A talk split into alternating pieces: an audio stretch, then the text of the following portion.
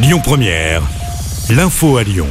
Bonjour à tous. À la une de l'actu, Laurent Wauquiez en visite dans la Loire voisine. Cet après-midi, le président de région est venu apporter son soutien aux forces de l'ordre. Il s'est rendu au commissariat de Roanne alors que la ville a été touchée par des violences au cours de ces derniers jours. Une visite du centre de supervision urbaine était aussi au programme. En parallèle, le président Emmanuel Macron a rencontré plus de 200 maires aujourd'hui, toujours suite aux émeutes de ces nuits dernières.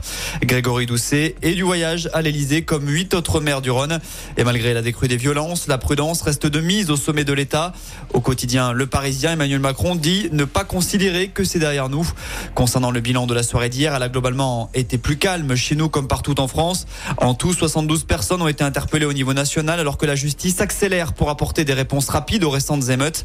Les comparutions immédiates ont débuté hier à Lyon. Un jeune homme de 19 ans originaire de Mézieux a écopé de 4 mois de prison ferme pour avoir tiré au mortier d'artifice sur des policiers.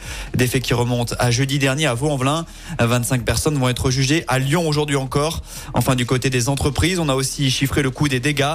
Le patron du MEDEF avance le chiffre d'un milliard d'euros. Des annulations de charges sont d'ailleurs envisagées par le ministre de l'économie pour les commerces victimes de dégradation.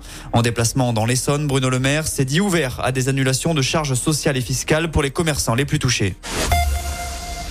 Du rire ou des larmes, l'actu du jour, c'est aussi les résultats du bac. Fin du suspense insoutenable pour les 20 000 candidats dans notre académie. Depuis 9 heures ce matin, ils sont fixés. Chez nous, dans le Rhône, le taux de réussite est de près de 84%, toutes séries confondues. Pour ceux qui auraient obtenu entre 8 et 9,9 places désormais au rattrapage cette fin de semaine. Le nombre de cancers a doublé depuis 1990 en France. C'est ce qui ressort d'une étude de Santé publique France. On recense plus de 430 000 nouveaux cas depuis le début de l'année. La maladie est d'ailleurs devenue la première cause de mort mortalité dans notre pays. La hausse s'expliquerait notamment par une modification des comportements des populations, comme la consommation de tabac ou d'alcool, mais aussi l'alimentation et la sédentarité. À noter que les hommes sont plus touchés par les cancers que les femmes. Retour chez nous, on parle route désormais, alors que se profile le premier week-end des grandes vacances. Il risque d'être compliqué pour certains. Vous pouvez d'ores et déjà noter que le tunnel sous Fourvière sera totalement fermé à la circulation dans le sens Marseille-Paris tout le week-end. Des travaux vont être effectués. Les perturbations sont annoncées dès 20h30 vendredi soir jusqu'à la lundi matin 6h.